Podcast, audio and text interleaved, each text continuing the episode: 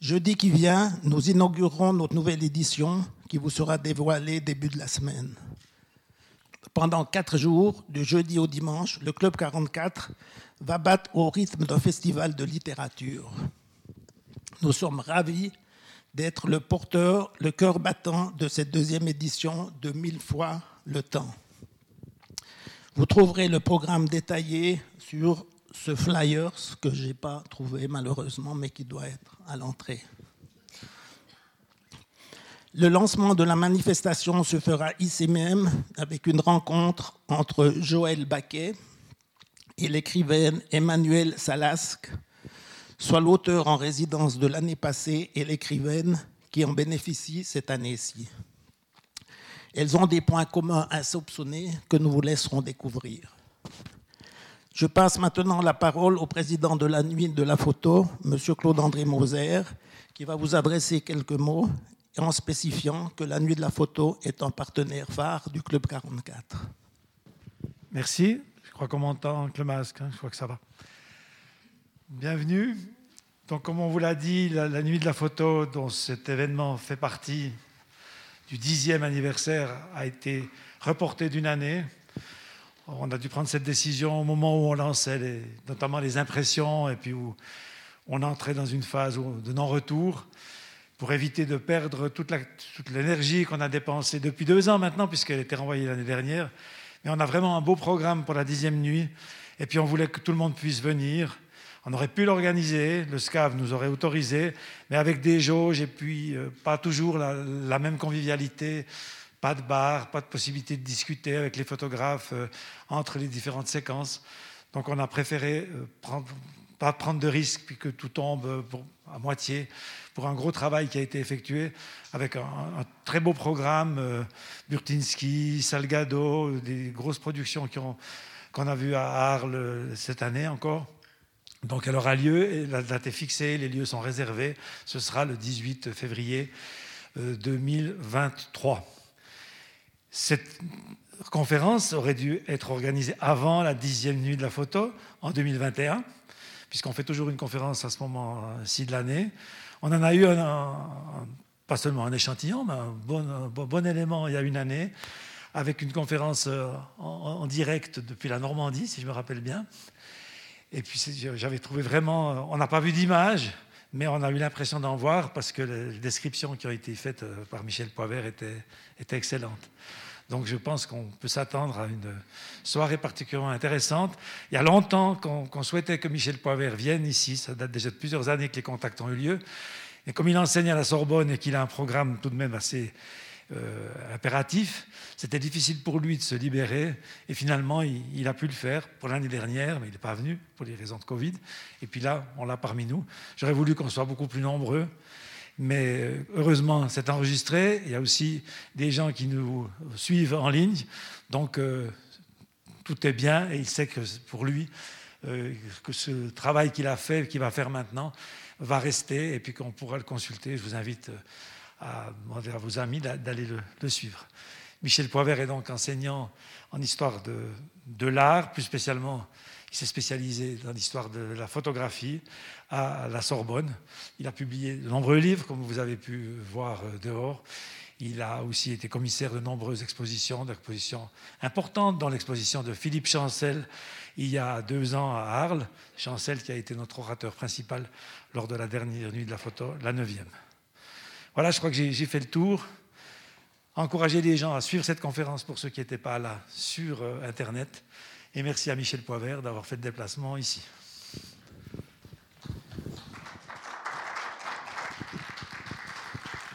Voilà, mesdames et messieurs, il me reste euh, l'honneur de présenter brièvement M. Poivert. Nous, nous, devons la venue de cette grande figure de la photographie à l'entregent du couple Moser, que vous venez d'entendre, M. Claude André, et son épouse André, trop tôt disparue l'été passé. Marie-Léa tient, et je me joins à elle, à rendre encore une fois hommage à cette actrice de la manifestation qui s'est énormément investie et qui a tout fait pour la faire rayonner loin à la ronde. Monsieur Poivert, vous êtes un ardent défenseur de la cause de la photographie pour reprendre votre, expression telle qu'énoncée dans, dans notre riche aparté de la médiathèque. Les apartés de la médiathèque, c'était l'année passée quand le lieu était terminé et qu'on faisait intervenir un ou une invitée sur un sujet. Et M. Poivert avait parlé de Guillaume Herbeau, qui revenait de l'Ukraine en guerre et qui se posait la question que peut la photographie? Vous disiez à cette occasion, on est soit pour, soit contre la photographie. Vous, c'est par hasard que vous, avez embrassé sa défense à la suite de vos études en histoire de l'art, devenant une référence incontournable, une expertise louée dans ce domaine.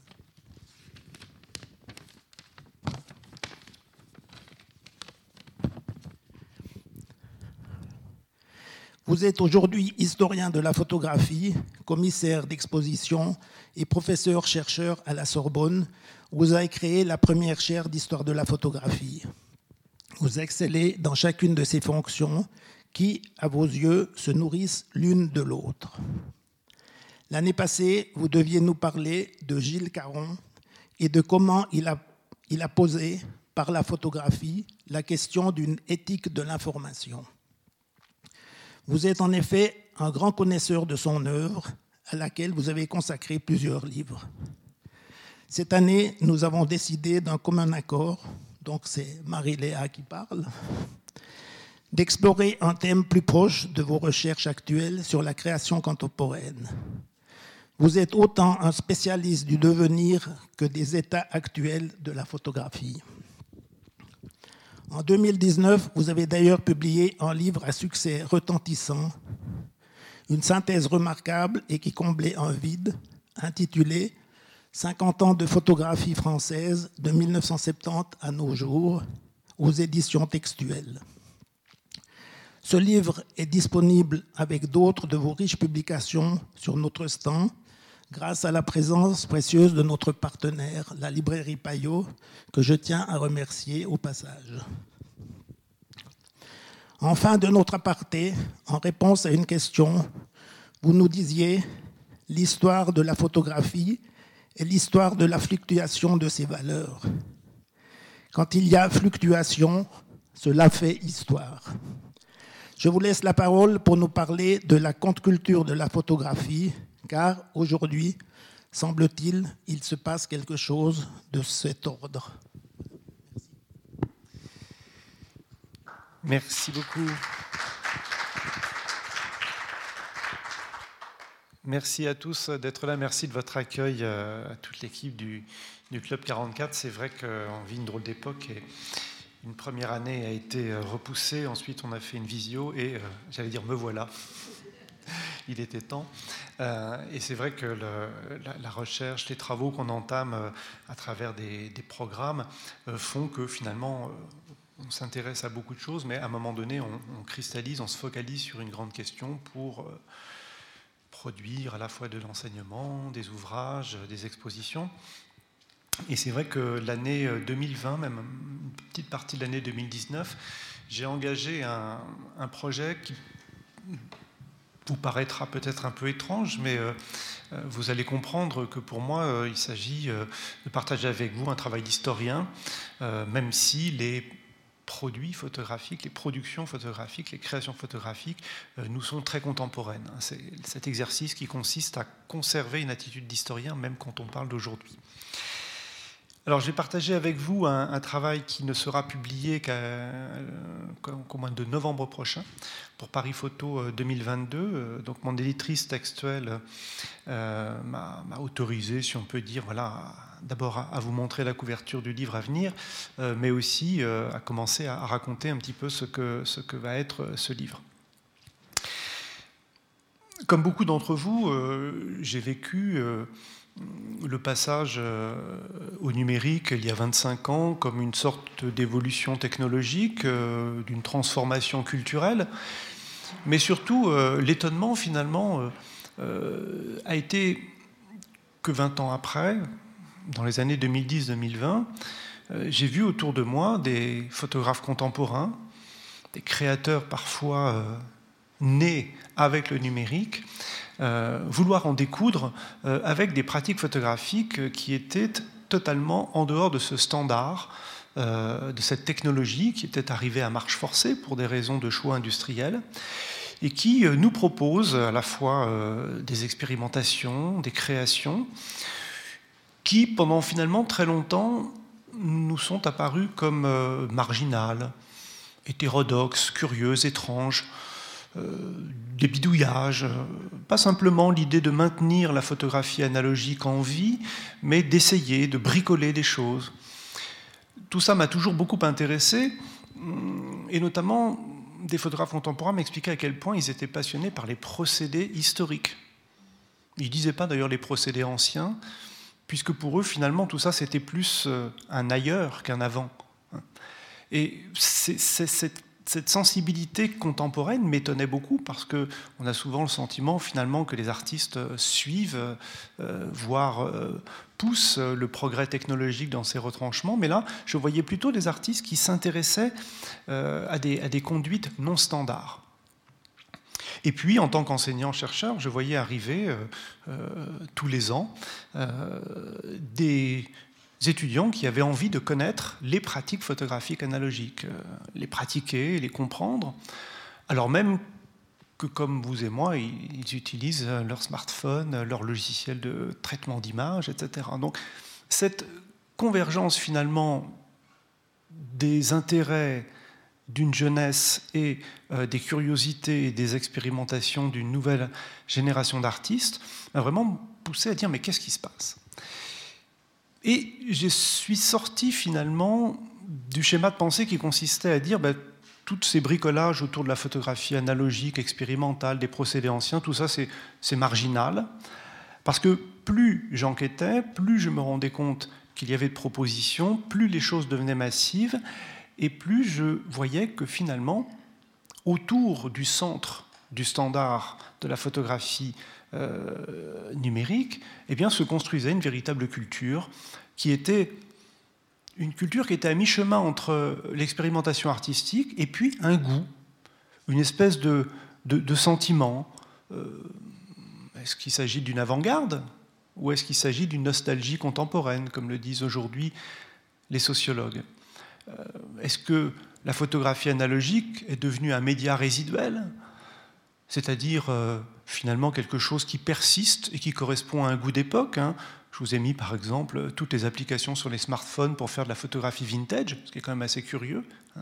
Et puis de l'autre côté, avec euh, un exemple, Laure Tibergien, une artiste qui, elle, interroge véritablement les supports euh, analogiques et notamment les papiers photographiques dont on va beaucoup parler ce soir. Donc finalement, les symptômes, comme l'on dit, étaient suffisamment puissants pour que je lance une enquête qui va aboutir finalement à qualifier de contre-culture quelque chose qui est aujourd'hui international, massif, de plus en plus important sur le marché de la création contemporaine, mais qui se partage aussi avec le goût du commun. Hein, souvent, on sépare les artistes qui ont une vision extrêmement, euh, euh, je dirais, euh, hermétique, complexe, alors que là, finalement, les artistes dont on va parler rejoignent une sensibilité contemporaine. Donc, c'est ce dont je voudrais vous parler aujourd'hui, quelque chose qui serait à la fois une survivance d'une culture photographique, mais aussi une renaissance d'une forme de pratique photographique à travers des expérimentations dont on va voir qu'elles ont souvent un tour très poétique. Alors comment ça se manifeste? Comment finalement raconter euh, cette histoire? Eh Bien, Je vais vous proposer une, sorte de typologie. On va voir beaucoup d'images, bien évidemment, rencontrer beaucoup d'artistes. Mais pour vous montrer que finalement, il s'agit depuis une vingtaine d'années presque de réexplorer, de réinventer la photographie. J'aime bien cette idée d'ailleurs, c'était le titre d'une exposition du, Getty Museum il y a quelques années, de dire est-ce qu'on n'est pas en train de réinventer la photographie hein? Alors moi, en tant qu'historien d'art, je rêve de parler d'une renaissance, hein, comme il y aurait une, renaissance de la peinture et de la sculpture à partir du modèle euh, gréco-romain au XVe siècle. Mais est-ce qu'il n'y a pas finalement quelque chose qui, renaît? Donc, ce que je vous propose, c'est une sorte de, parcours typologique autour de ce qui serait des formes de réapparition avec des propositions tout à fait contemporaines de la photographie analogique. Alors la première réaction qu'on a finalement quand on regarde ce qui s'est passé depuis quelques années, c'est qu'il y a une sorte de goût pour l'archaïsme. Un goût pour l'archaïsme qui se manifeste de plusieurs manières, mais peut-être que la plus évidente, c'est le goût euh, pour des processus d'élaboration de l'image rudimentaires. Le sténopé, par exemple, hein, ce processus qui consiste à enregistrer une image dans une boîte sans œilleton affublé d'une lentille, mais simplement par un petit trou, c'est-à-dire finalement reconstituer l'idée de la caméra oscura dans sa plus grande simplicité, est quelque chose qu'on a vu apparaître, j'allais dire, ou réapparaître, dès les débuts du numérique. Hein. comme si on pouvait, en bricolant un appareil ultra rudimentaire, une position quasiment rétrotechnique, hein, produire des images qui avaient une charge émotionnelle tout à fait différente de celle que pouvaient produire les capteurs photographiques numériques. Par parenthèse, très intéressant aujourd'hui de regarder ce que produisaient les premiers capteurs, qui sont aujourd'hui des, images ultra archaïques par ailleurs. Donc ce goût du sténopé, euh, il apparaît chez beaucoup d'artistes. Je prends l'exemple de Rémi Guérin, qui lui va même mettre en scène la caméra oscura, en faire un dispositif performatif où le spectateur peut rentrer hein, dans la caméra oscura, donc dans cette petite pièce qu'il va couvrir d'un drap noir, laisser par un œilleton entrer la lumière, faire se projeter l'extérieur sur un support, euh, une feuille ou un écran si vous préférez, et euh, réaliser des images à partir de cet écran. Cette idée donc finalement de dire, bon, revenons aux fondamentaux et faisons en sorte que la pensée de la photographie l'essence de la photographie reste dans un cadre de création. Dans les années, fin des années 90, début des années 2000, ce goût pour le rudimentaire, pour cette espèce de low-tech, est exemplaire avec le grand courant dit de la lomographie. 1989, la chute du mur de Berlin, tous les instruments et photographiques de pacotille que l'on pouvait retrouver dans les pays de l'Est, mais aussi en Chine, vont trouver des amateurs chez certains étudiants euh, autrichiens qui vont lancer le mouvement de la nomographie. Ils vont acheter ces appareils qui sont de très bas de gamme, qui sont bourrés, de, défauts technologiques, et ils vont lancer le courant de la lomographie avec, par exemple, le Lomo, hein, l'appareil russe, ou le Olga, l'appareil chinois, qui finalement sont des mauvais outils. Mais ce qui les intéresse dans ces mauvais outils, c'est que finalement, on va avoir une espèce de, on dirait aujourd'hui en musique, du lofi, hein, c'est-à-dire des images qui sont vignettées, qui sont pleines d'aberrations optiques, ce côté désinvolte de la photographie. Alors, ils vont avoir des clubs, ils vont s'échanger des images, tout ça c'est pré-Instagram. On va vendre des appareils à fabriquer soi-même, en plastique. Euh, et cette idée que finalement, alors que la photographie a fait un bond technologique majeur, peut-être que la poésie est finalement dans les mauvais appareils. Donc ce sentiment finalement que l'on peut peut-être conserver la photographie à l'état natif, à l'état archaïque. Alors Frédéric Lebin, par exemple, a fait un livre qui s'appelle Mes vacances avec Olga, donc vous avez compris qu'il ne s'agissait pas d'une dame, mais d'un appareil photographique. Eh bien, les vacances avec Olga montrent des photographies ratées pourrait-on dire aujourd'hui. Hein. Euh, le désordre des couleurs, les aberrations chromatiques, les aberrations de sphéricité, le vignettage, mais vous conviendrez que finalement, derrière ces, ces, images en apparence ratées, il y a comme déjà le souvenir de la photographie, quelque chose qui serait ancien mais présent. Alors, les photographes n'hésitent pas à hybrider le numérique et l'archaïque. Le cas le plus parlant peut-être, ce qu'on appelle le numérique minimaliste, est celui réalisé par Juliette Agnel, une photographe française, qui, elle, a décidé de fabriquer avec des boîtes en carton une caméra oscura, un sténopé, hein, donc il n'y a pas de lentille, c'est juste un petit trou. Mais par contre, à l'intérieur de cette boîte, elle met un papier calque qui va recevoir la lumière extérieure et recevoir la projection de l'image. Et derrière ce papier calque, un capteur numérique. Donc elle va faire de la photographie numérique à l'intérieur d'un sténopé. Alors elle va faire poser des modèles.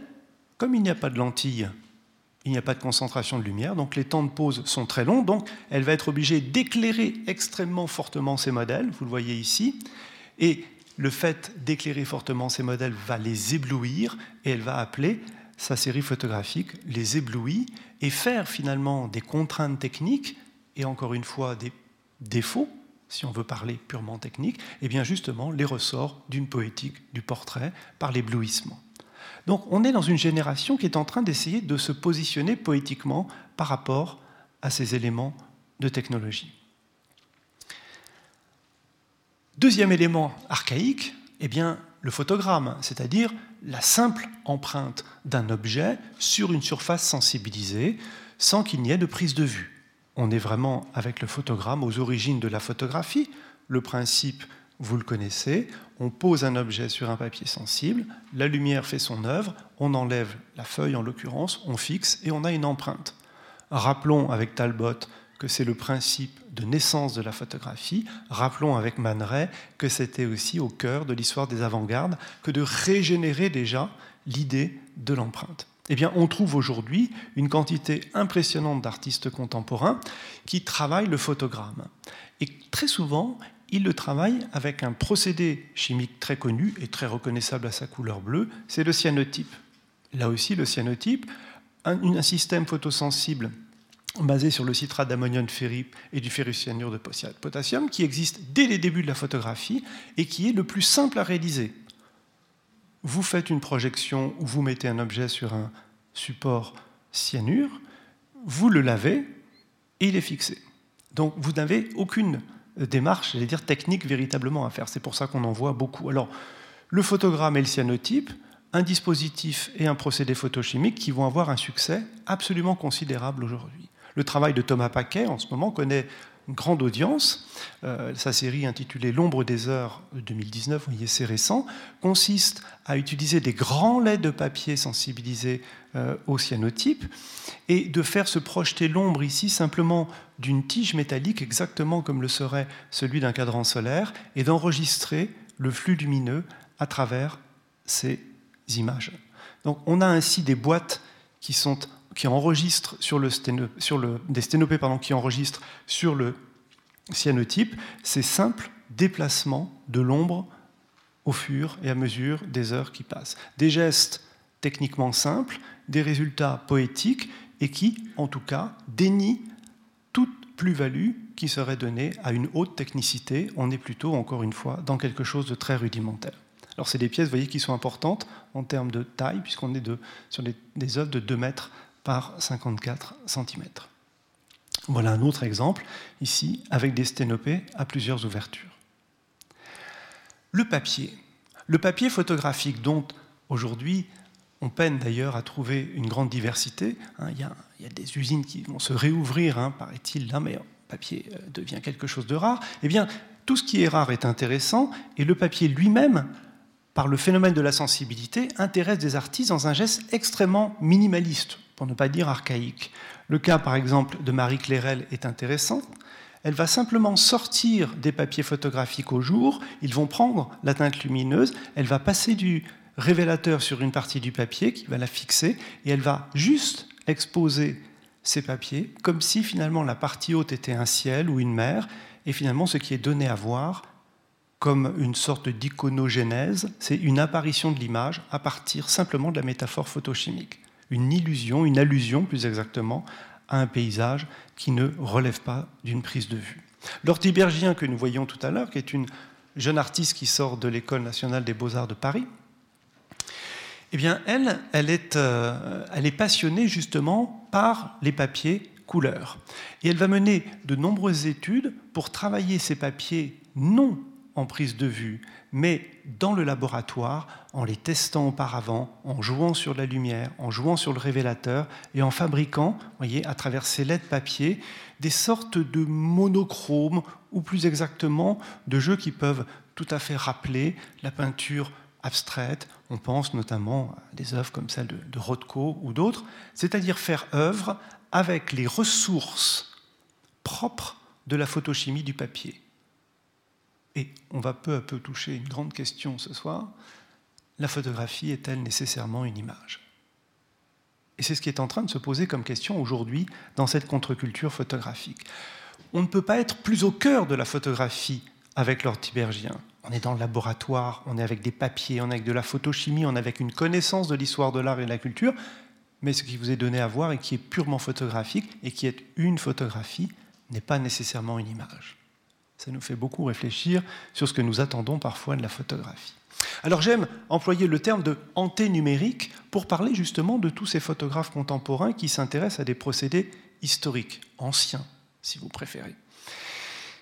Eh bien, le jeu des expérimentations aujourd'hui consiste à revisiter ces procédures et à faire de ce vocabulaire technique anténumérique un véritable univers dans lequel on peut s'exprimer parfois simplement avec les moyens physico-chimiques ou en rejoignant les procédés les plus célèbres.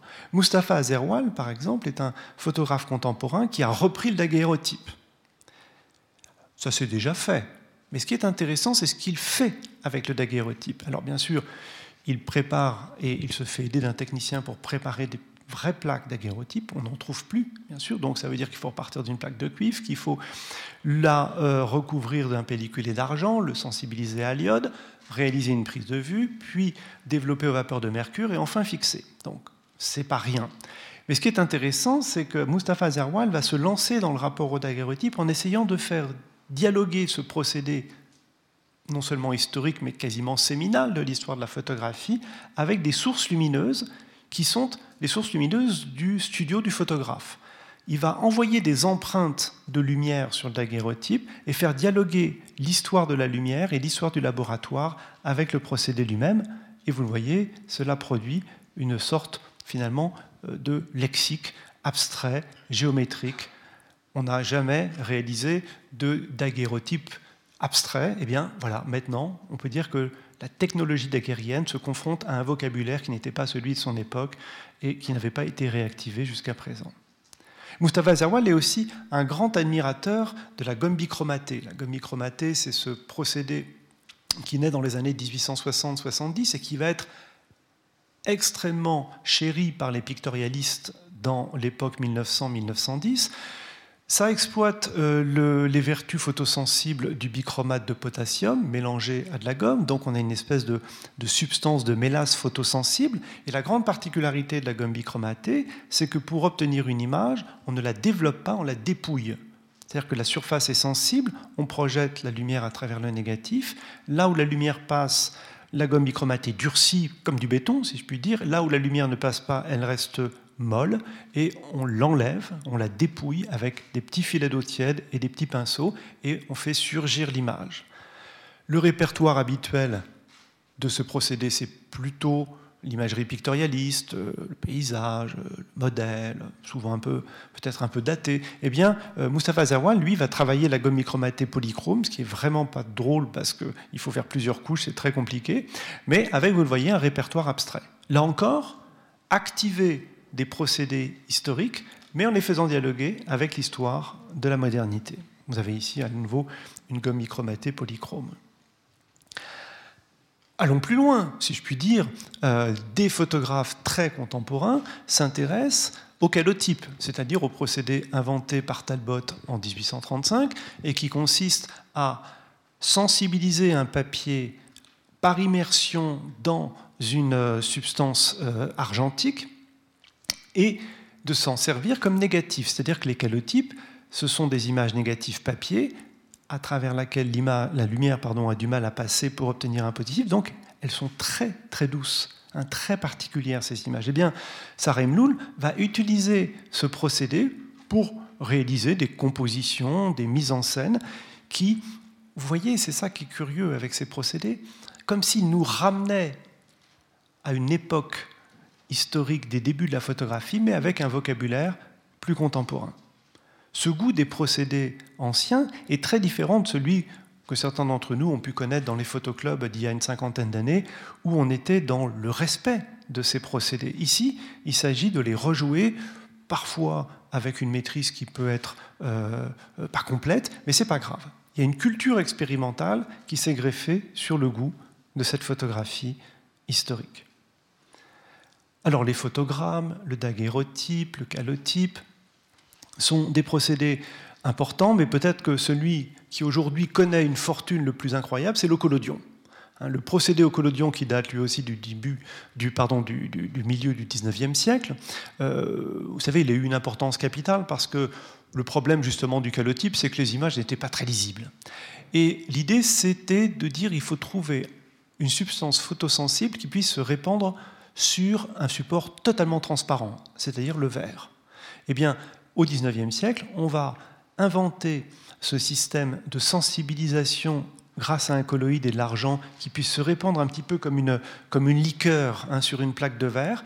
On va exposer tout ça dans le noir et obtenir un négatif qui sera extrêmement transparent, mais qui sera aussi fragile, un petit peu comme une peau qui serait répandue sur la surface du verre et qui permet ensuite de faire des tirages.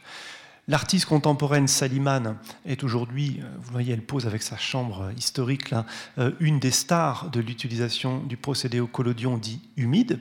Mais là encore, elle ne l'utilise pas pour ce à quoi il était destiné, c'est-à-dire obtenir des images extrêmement fidèles et extrêmement précises, mais au contraire, elle va utiliser cette peau hein, du, collodion pour jouer sur sa matérialité, sa tangibilité. Elle va jouer avec le flou, elle va faire toute cette célèbre série de visages, notamment de sa famille, où vous le voyez, on a l'impression que les visages apparaissent ou disparaissent dans la matière du collodion.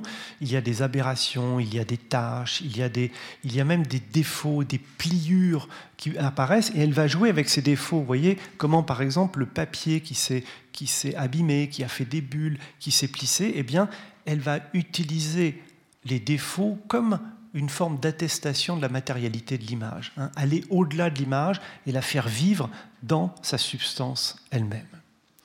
Alors le collodion s'est développé euh, tout au long du 19e siècle et au début du 20e siècle. Il a eu beaucoup de, variétés, et notamment ce qu'on a appelé les ambrotypes, c'est-à-dire des images au collodion sur verre, donc, mais sur fond noir, de manière à ce qu'on ait une sorte de positif euh, immédiat. Euh, l'artiste français Laurent Millet, qui adore les procédés historiques et jouer avec les procédés historiques, a réalisé des ambrotypes abstraits, lui aussi, en face de ses propres sculptures d'ailleurs. Et vous le voyez, il va utiliser euh, des, sculptures qu'il réalise lui-même et qu'il va photographier avec des ambrotypes, et il va donner euh, à ces structures quelque chose de très particulier, comme si finalement euh, la forme naissait du fond, puisque tout ce qui est noir finalement vient de la surface noire qui est derrière la vitre. Donc il y a quelque chose qui, s'exprime encore une fois dans la matérialité du procédé il s'explique très bien, d'ailleurs, je vais vous donner lecture d'un bref passage de son propos.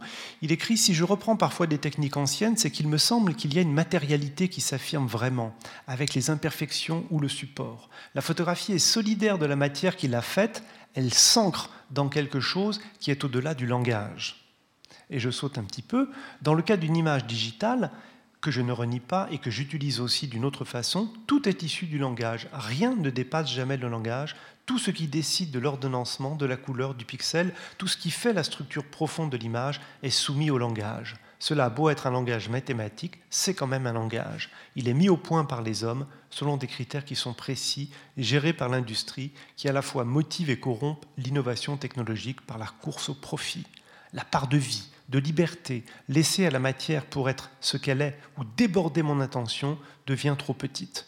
Dans le cas des procédés évoqués, on est en permanence débordé par ce que l'on met en place. Cela déborde le sujet lui-même, déborde la représentation. Il fallait donc que je trouve des sujets capables de tenir face à cette matière et aussi de se faire oublier sans tomber dans une forme de maniérisme. Donc la réflexion qui accompagne l'utilisation de ces procédés, c'est pas de faire des choses étranges, euh, c'est pas de faire du maniérisme technologique, c'est de retrouver d'une certaine manière la matérialité des images, la tangibilité des images.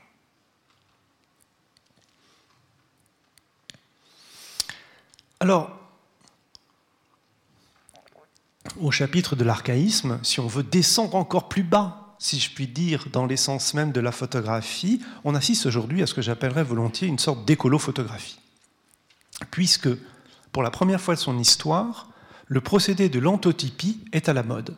Alors l'antotypie, on sait ce que c'est depuis l'histoire de la photographie et ses origines. C'est la remarque finalement qu'ont fait tous les savants de remarquer que les procédés, pardon, les substances végétales étaient photosensibles, dont la chlorophylle. La chlorophylle est photosensible. Donc, les, historiens, euh, les inventeurs plus exactement de la photographie, ont mis en avant la photosensibilité euh, des résines végétales. Mais il y avait un énorme problème, notamment avec la chlorophylle, c'est qu'on obtenait bien une image. mais qu'on n'arrivait pas à la fixer. Et comme le défi aux origines de la photographie, c'est de fixer des images pour les conserver, pour les montrer, pour les partager, on dirait aujourd'hui, eh bien l'antotypie est passée à l'as. Mais aujourd'hui, vous avez des artistes qui s'intéressent beaucoup, justement, dans la problématique écologique, de dire on ne veut plus de chimie, on va aller vers la photo bio, si je puis dire, euh, et on va aller travailler ces matériaux. Alors c'est très sérieux et passionnant parce que vous avez des artistes qui vont inventer. Par exemple, Christine Elfman est aujourd'hui une sorte de reine des anthototypeuses, puisqu'elle a développé, alors c'est une, savante, hein, elle a étudié toutes les archives de la George Eastman House, elle connaît très bien les livres de technique, etc. Elle a été formée euh, dans les écoles d'art, elle est spécialiste des problèmes de décoloration. Et elle, elle a une idée qui va être tout à fait fondamentale, c'est dire, mais finalement, si une image pouvait être à la fois une création par le fait même qu'elle est une disparition Est-ce que finalement la photographie n'est pas aussi un art de l'éphémère? Et donc elle va travailler avec beaucoup de choix euh, de... Vous voyez ici, c'est une jolie image contextuelle, on la voit fabriquer ses antotypes, c'est-à-dire utiliser des jus de plantes diverses et variées et les exposer à la lumière pour en tirer ensuite une image. Et ce qu'elle va réaliser, c'est finalement des interventions dans certains musées où elle va réaliser une photographie classique d'une œuvre d'art et elle va montrer à côté sa version antotypique. Et pendant la durée de l'exposition, l'œuvre classique va rester et l'œuvre antotypique va tout doucement pâlir jusqu'à disparaître. Donc, dans la grande tradition des arts éphémères, elle va intégrer le procédé photographique de manière à ce que finalement, d'une manière performative, on dirait aujourd'hui, eh bien tous les jours, il se passe quelque chose avec le phénomène de la disparition et de la photographie. Le geste est poétique, le résultat est aussi beau parce que, effectivement, à un moment donné, on a aussi une forme de stabilisation. Hein, c'est un petit peu le, capital soleil. Hein. Euh, l'image se dégrade, se dégrade, et puis il en reste néanmoins quelques traces, et on rejoint et on déjoue finalement les injonctions technologiques de tout garder, parfaitement, alors que finalement, le devenir ruine, le devenir disparition de la photographie peut être intégré à un processus de création. Alors, ce qui est intéressant avec tout ce que je vous raconte, c'est que ça peut être aussi des moments de transmission avec des publics qui ne sont pas spécialistes. L'antotypie est aujourd'hui ce que vous trouvez dans beaucoup euh, d'ateliers de, transmission photographique avec les enfants. On leur fait un petit sténopé, on leur fait un petit antotype, et puis finalement ils découvrent, dans un régime survivaliste où on n'aurait plus rien, on n'aurait plus de connexion, on n'aurait plus d'électricité, on n'aurait plus d'Internet, on n'aurait plus de machines, on pourrait quand même faire des photographies. Et ça, c'est puissant aujourd'hui dans une génération qui se demande finalement si elle n'est pas trop dépendante, pas seulement des images, mais de la technologie. Eh bien, les ateliers que nous menons aujourd'hui avec beaucoup de photographes consistent à dire aux enfants, reprenez la photographie en main, vous pouvez en faire pour pratiquement zéro centime et vous pouvez faire des images en plus vous-même. Donc la proposition de l'artiste rejoint aussi des grandes considérations écosophiques contemporaines. En France, Anne Loubuzeau, qui a pris aujourd'hui la direction du laboratoire de l'École nationale supérieure Louis Lumière, est une grande spécialiste de la phytotypie, c'est-à-dire de tous les procédés végétaux. Elle a fait sa thèse sur ces questions-là. D'ailleurs, sa thèse est magnifique parce que vous voyez que ses travaux ressemblent un petit peu à ce que l'on peut voir dans les archives des euh, inventeurs de la photographie comme Bayard, où on faisait des essais. Alors, elle met la plante, elle décrit la plante, elle en donne l'ensemble des composés photochimiques et elle montre des résultats avec des temps de variation, etc. L'expérimentation mène même l'artiste à inventer des nouveaux projets. Par exemple, elle est l'auteur de la Kakitipi. Hein, donc elle va chercher, par la connaissance qu'elle a de certains fruits, de certaines plantes, les vertus particulièrement photosensibles. Et voilà, en 2021 a été inventé la Kakitipi. Hein, et pas simplement le super capteur euh, de 100 millions de pixels. Hein. Donc c'est ça, on vit une époque tout à fait étonnante où la photographie, finalement, vit deux régimes à l'intérieur de son propre moment historique.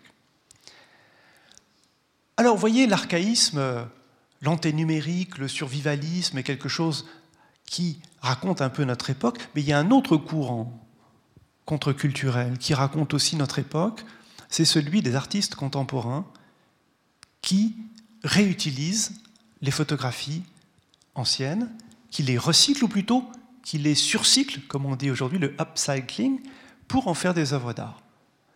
Vous n'avez pas été sans croiser ces dernières années des artistes qui utilisent de la photographie vernaculaire, qui en font des œuvres des récits. Et finalement, ils sont devenus les chiffonniers de l'histoire de la photographie. Ils les trouvent, ils les achètent dans les marchés aux puces, ils leur font dire des choses, redire des choses. Et on est dans des grands mouvements qui consistent finalement à réparer parfois des histoires en allant chercher des photographies particulières.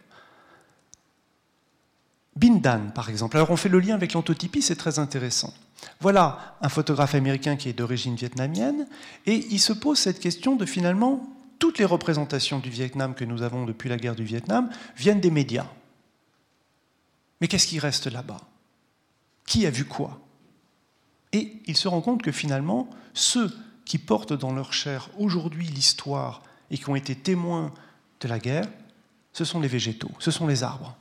Ce qu'on pourrait dire d'ailleurs des forêts du nord de la France qui existent encore et qui portent les traces des balles et des éclats. Hein, les forêts sont vivantes de ces souvenirs. Eh bien, Binan a cette idée d'aller récolter les feuilles de ces arbres qui étaient déjà là et de projeter sur ces feuilles, qui ont donc des vertus photosensibles puisque chlorophylle, des images qui proviennent de la presse de l'époque, de couverture de la presse de l'époque. Et il va imprimer comme une sorte de retour du refoulé les images et les icônes de presse de la guerre du Vietnam sur ces feuilles. Et là, par contre, lui, il a une bonne idée, c'est qu'il va les inclure dans des résines pour les fixer. Mais on a ce processus qui consiste à faire de la nature le procédé photographique par excellence. Donc vous voyez, on retrouve des scènes terribles hein, de conflits de guerre sur des feuilles, et cela devient véritablement une forme presque de, de résilience photographique où les choses se rejouent d'une autre manière. Il y a un retour, finalement, de l'histoire. Alors, il l'a réalisé aussi dans sa série des hôtels ancestraux, où il s'est rendu dans euh, ces fameux euh, lieux de mémoire du génocide euh, cambodgien. et là, il a cette idée de dire, mais tous ces visages qu'on nous donne à voir dans les lieux de mémoire, il faut leur redonner vie. Il faut peut-être les réinscrire dans quelque chose de naturel. Il va avoir l'idée d'appliquer donc sur des feuilles ces visages et de les faire revivre à l'intérieur de véritables arbres euh, généalogiques, on pourrait dire, hein, où on remonte dans la nature et on fait revivre les personnages dans cette représentation naturelle. Cette idée que finalement la nature peut jouer une forme de réparation par le biais de la photographie est quelque chose qu'on va retrouver sous diverses formes. Les procédés techniques, non seulement ils ont une histoire, mais ils ont une responsabilité dans l'histoire. Aujourd'hui, il y a un grand mouvement aux États-Unis qui consiste euh, à réutiliser le procédé dit d'un type ou ferrotype, c'est-à-dire le procédé qui était un peu euh, le, procédé du pauvre. C'est-à-dire que c'est un procédé au collodion du pauvre. On mettait du collodion sur des petites plaques de petites tôles de métal et on faisait des portraits. Et le collodion, dont on a parlé tout à l'heure, il a une grande particularité, c'est qu'il n'est pas sensible de la même manière au spectre lumineux. Si vous avez une surface qui n'est pas complètement blanche, il va foncer énormément.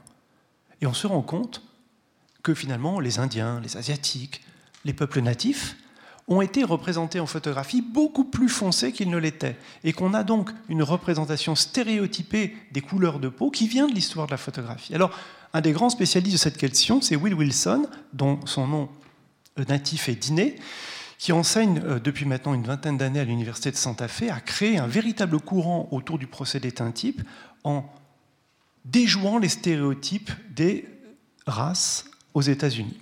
Alors le voilà euh, avec son appareil photographique photographié au type ou au ferrotype. Et ce qu'il combat à sa manière, c'est les stéréotypes qui ont été mis en place par le grand photographe et euh, anthropologue américain Edward Curtis. Curtis, lui, vous savez, a fait toutes ces photographies d'Indiens euh, accoutrés euh, de tenues euh, pittoresques, voire folkloriques. Il les a fait jouer, rejouer, monter sur des, sur des, sur des, chevaux, danser des, des, chorégraphies rituelles, etc. Curtis, c'est vraiment quelqu'un qui a fabriqué l'indianité hollywoodienne. Hein, au 19e siècle. Eh bien, Diné va dire, ben non, il faut, il faut combattre ces représentations qui sont purement stéréotypées et il faut repartir avec le procédé de l'époque, mais par contre, on va photographier des gens avec des symboles contemporains, comme vous voyez ici. Euh, il fait un personnage imaginaire un portrait d'Andy Everson avec un casque euh, de, la guerre des étoiles de, de Stormtrooper. Donc il joue sur les décalages chronologiques et culturels, mais il utilise une technologie ancienne pour se replonger dans le temps. Alors une de ses élèves les plus fameuses est Kali Spitzer, qui travaille vraiment sur la question de la résilience. Alors, elle est en partie euh, native euh, de plusieurs, euh, de plusieurs tribus américaines, et elle va aller chercher au fond de sa propre histoire une autre manière de faire de la photographie en utilisant justement le type ou ferrotype, hein, c'est la même chose dans les, dans, les deux langues. Et elle, a décidé de réaliser tous ces portraits, et c'est ça qui est troublant, ce sont des portraits contemporains, mais le fait d'utiliser le ferrotype ou le type voyez, fonce totalement les visages, donne une attitude au personnage qui fait que finalement, si on voulait créer de nouveaux stéréotypes, il suffirait de réemployer cette technologie. Alors ça, c'est quelque chose de très intéressant parce qu'on est à la fois dans l'archéologie des procédés, mais aussi dans l'éthique des procédés, hein, comment ils portent une responsabilité dans la représentation des euh, minorités, ou en tout cas des cultures natives des États-Unis. Alors quand on remonte le temps, et quand on utilise les matériaux, à un moment donné, il y a un point de jonction, le matériel et le temps. Et on peut se demander aujourd'hui s'il n'y a pas une passion pour ce que j'appellerais les ruines photographiques. Et j'aime beaucoup évoquer l'expérience séminale de Sébastien Rezé, qui est un photographe belge, qui se promenait il y a quelques années euh, dans les décombres de l'usine Kodak, non loin de Bruxelles. Tout était cassé, c'était vraiment la fin d'un système. Et là, à un moment donné, son pied bute sur une boîte, une boîte de papier Kodak qui restait. Et il la ramène chez lui comme une relique et il y réfléchit. Qu'est-ce que je vais faire avec cette boîte de papier qui n'avait pas été ouverte?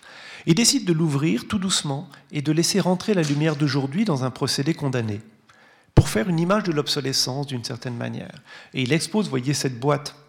Ensuite, il l'a fixée, mais cette boîte de papier qui a pris peu à peu la lumière. D'ailleurs, il expose la boîte, vous le voyez, en tant que fétiche pratiquement. Et c'est un geste très intéressant parce que c'est un geste qui dit que finalement, il y a des formes de beauté dans la disparition et que peut-être, comme dans l'histoire de la peinture, comme dans l'histoire de l'architecture, comme dans l'histoire de la sculpture, les ruines parlent et nous racontent quelque chose. Alors ce mouvement autour du ruinisme photographique, si on veut, euh, à des grands spécialistes, et notamment une immense spécialiste qui est Alison Rossiter aux États-Unis. Alison Rossiter est une éminente connaisseuse des procédés et des papiers photographiques. Elle a travaillé avec les plus grandes restaurateurs, restauratrices américaines dans différents musées, notamment métropolitanes. Et sa connaissance est telle, sa passion est telle qu'elle a constitué aujourd'hui la plus grande collection de papiers expirés. C'est-à-dire qu'elle achète sur Internet, sur des marchés, des boîtes de verre, des boîtes de papier, tout ce qui peut être support photographique de toute époque, et elle va en faire non seulement une collection, mais un matériau pour construire des œuvres avec des papiers périmés. Alors, ce qui est intéressant avec ces supports périmés, c'est qu'on ne sait jamais ce qui va en sortir. Donc, il y a cette dimension de hasard et de réactivation du périssable, et elle va construire aujourd'hui une immense œuvre poétique autour de ces papiers dont on sait qu'ils ont expiré en mai 1945, que c'est un Eastman Kodak Velvet Velox. Donc il y a cette espèce de... C'est un petit peu comme les grands vins qui auraient madérisé. Hein. On sait l'année, on sait d'où ils viennent, mais finalement, on ne sait pas exactement ce qu'il va en sortir comme goût. Hein. Donc là, avec Alison Rossiter, on a des paysages qu'elle réalise avec des papiers expirés, alors quand je dis que c'est un courant, aujourd'hui, euh, les papiers valent de plus en plus cher parce qu'il y a beaucoup de gens sur Internet qui font des enchères sur tous ces papiers. Hein. Euh, donc là, on est sur un papier qui a expiré à peu près dans les années 30, mais elle obtient, vous le voyez, néanmoins un paysage très doux, très dilué. Parfois, elle va travailler sur la sensibilité euh, de la matière même du papier et faire des compositions abstraites. Donc il y a chez elle un courant, des altérations hein, qui apparaissent au moment du développement. Eh bien, oui, même au-delà du ratage, le caractère périssable de la substance analogique fait aujourd'hui partie de son esthétique. On a véritablement été plus loin que l'histoire du progrès, on est dans une rétrotechnie qui a sa propre esthétique. Driss Arroussi, artiste vidéaste euh, marseillais, euh, travaille depuis 2013 à une véritable passion pour les polaroïdes qu'il trouve euh, dans les, dans les vides-greniers. Donc euh, il, découvre des polaroïdes qu'on soit qui n'ont jamais été développés, qui n'ont jamais été utilisés. Et lui, il va les ouvrir, il va ouvrir la gousse, il va laisser le produit se répandre, et cette liqueur photosensible, il va l'aimer comme des phototypes, finalement, et il va faire de cette espèce de, trace photochimique de l'histoire de la photographie une œuvre en elle-même. En référence aussi, bien sûr, à toute l'histoire de l'abstraction. On peut corser un peu la chose quand on n'est pas feignant et qu'on a des idées qui permettent parfois de pousser l'altération, de construire la ruine par soi-même. Le cas de Matthew Brandt est intéressant. Alors lui, il a une démarche euh, qui est extrêmement hétérodoxe, puisqu'elle consiste à réaliser des films négatifs, à les enterrer, à les mélanger avec des feuilles de la terre, à laisser pourrir ça dans un fumier ou sous la terre, de les ressortir ensuite, et puis de les tirer et d'en faire des grands formats et des grandes expositions. On parlait d'écologie tout à l'heure, et là, il y a une espèce de maturation photochimique avec la biologie naturelle de l'humus, de des insectes, de tout ce qui peut être sous la terre, et qui va donner, vous voyez, une espèce de, comment l'appeler, une, une, espèce d'élaboration naturelle et technologique qui se fait en dehors de tout geste visuel et de prise de vue, bien évidemment. Alors parfois, s'il utilise des photographies qu'il a réalisées lui-même, il reste, vous le voyez, des éléments de paysage qui ont été marqués, détruits, mais de cette destruction naît des oxydations, naît des transparences, et finalement, on a tout un travail de réflexion sur un des lieux qui lui est cher d'un point de vue, euh, je dirais, euh, de sa biographie et de sa symbolique. On peut encore aller plus loin. Lucas Leffler, jeune artiste bruxellois tout à fait passionnant. Il a fait des études d'art et de photographie et non loin d'Anvers, il entend parler de la grande usine Agfa Gewart qui faisait des tonnes de papier photographique pendant plusieurs décennies. Alors, il n'y avait pas encore les normes écologiques dans les usines à cette époque-là, et Agfa Gewart vidait très largement ses eaux usées de l'usine dans la petite rivière qui était à côté elle était tellement polluée à l'argent que les ouvriers d'Afagevart, le week-end, partaient comme des orpailleurs rechercher l'argent qui était dans les bouts de la rivière et arrivaient à les, récupérer et à se faire véritablement des pécules avec cet argent résiduel de la création industrielle. Lucas Leffler est passionné par cette histoire, donc il va aller lui-même chercher des bouts, alors que l'industrie est terminée, mais la rivière est là, elle est, elle est encore nauséabonde, elle est polluée, et il va aller chercher des bouts et il va se servir de ces bouts pour en faire des supports photographiques. Il va photographier les alentours et la boue mélangée euh, à l'argent et mélangée à des substances dont il ne veut pas exactement nous dire quoi, eh bien, il va faire finalement de cette boue, de cette pollution photographique, comme une sorte, encore une fois, de résilience par l'image, de nouvelles œuvres. Et les expositions qu'il montre, c'est à la fois le résultat des images, mais aussi, vous le voyez, tout le process que je vous ai raconté. Hein. C'est-à-dire que c'est une certaine façon de raconter l'histoire de la photographie qui est mise en place par une fleur. Dinkillet, lui aussi, réutilise, lui aussi surcycle la photographie d'une manière extrêmement touchante et surtout spectaculaire. Une exposition va ouvrir au musée du Quai Branly la semaine prochaine. Kinh lui aussi, est un artiste vietnamien. Il a fait ses études avec sa famille qui avait fui euh, le Vietnam aux États-Unis, mais il a absolument envie de, rentrer dans son pays d'origine. Il va aller s'installer au Chi Minh Ville, créer un centre d'art, mais surtout, pendant plusieurs années, il va aller chercher toutes les photographies de famille qui ont été dispersées, qu'on retrouve dans les brocantes, un petit peu comme on en parlait tout à l'heure, pour finalement redonner vie à ce passé qui était détruit par la dictature. Et pour lui donner une dimension véritablement monumentale, il va utiliser la technique de tressage euh, des pailles pour faire les lits euh, au Vietnam et il va réaliser, vous le voyez, d'immenses œuvres qui sont constituées de ces photographies de famille, au dos desquelles parfois il écrit lui-même des histoires, un mélange de réalité et de fiction. Et on a ces grandes installations, vous voyez, quand on s'approche, eh bien on le voit, toutes ces petites photographies de famille qui sont reliées les unes aux autres et qui forment une sorte de monument sensible qui est d'une sorte finalement euh, d'amplification de l'album de famille de toute une population. Alors, on pourrait prendre, si vous le voulez bien, encore un exemple de cette contre-culture photographique. J'ai parlé de tangibilité, j'ai parlé de matérialité. On n'a pas vu beaucoup d'images, on a surtout vu de la photographie. Eh bien, il y a peut-être une manière d'amener à la fois le recyclage à quelque chose qui est vraiment un faire. Et le succès qu'ont aujourd'hui les pratiques que j'appelle de manufacture, de fait à la main, le fait main en photographie, est tout à fait étonnant. Vous allez en prendre la mesure. Travail quasiment essentiellement réalisé par des artistes femmes, comme si ce mouvement qu'on appelle le craftivisme, hein, cette manière euh, de, militer hein, pour euh, des identités à travers le geste, se retrouvait aujourd'hui dans la photographie. L'iranienne, par exemple, Samine Hamzadzaeh, elle, elle a cette idée finalement de lacérer les photographies et de les tresser les unes avec les autres. Elle l'a fait sur la photographie de famille, mais elle va le faire aussi sur l'idée que finalement, on peut recomposer des visuels avec différents personnages, avec des gens connus, pas connus, qu'on peut d'une certaine manière réconcilier les uns et les autres en fabriquant des séries. La série des 10 000 visages vient de cette idée que finalement, enfin cette idée, cette théorie qui dit que l'on ne peut se souvenir dans toute une vie que de 10 000 visages. Et donc, elle va travailler sur cette idée que l'on va pouvoir mixer le visage de quelqu'un de connu avec quelqu'un de pas connu et fabriquer de nouvelles identités, comme si des nouveaux visages se généraient et se régénéraient entre eux. C'est donc le travail, pas du montage, hein, c'est vraiment la matière, la tresse en lanière qui fait l'image.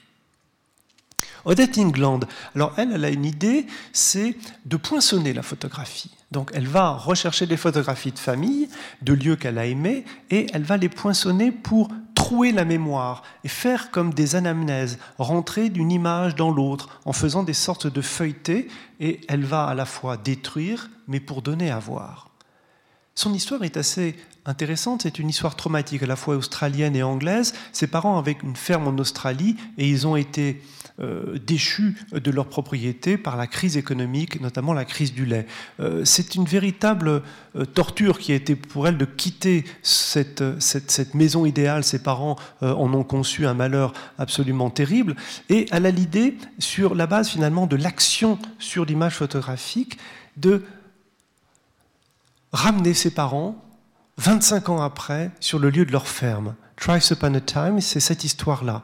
Alors qu'est-ce qu'elle va faire, l'artiste Eh bien, elle va dire à ses parents, écoutez, on va performer un retour. J'ai fait des photographies quand j'étais jeune de ces lieux, je vais en faire, je vais vous donner les négatifs et vous allez repartir sur les lieux. Par contre, je vais clouer les négatifs sous vos chaussures.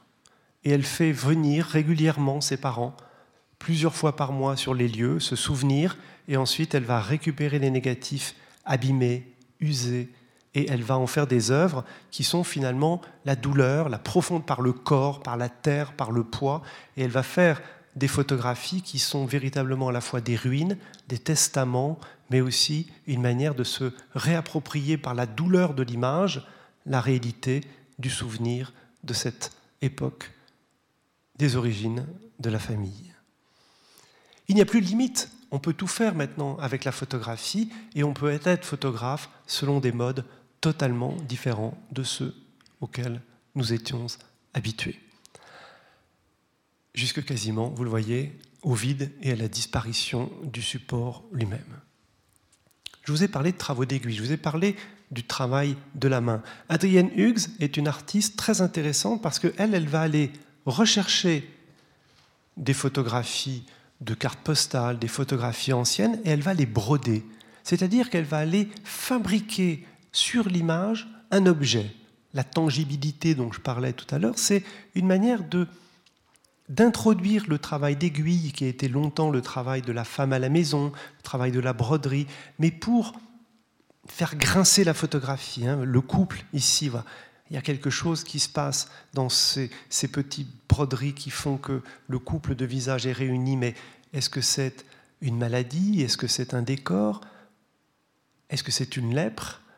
Qu'est-ce qui se joue finalement dans ce travail presque névrotique qui consiste à broder les photographies. C'est un véritable courant aujourd'hui dans la photographie, ce craftivisme, cette manufacture de la photographie dont la dimension de névrose, d'esthétique est tout à fait passionnante à sonder.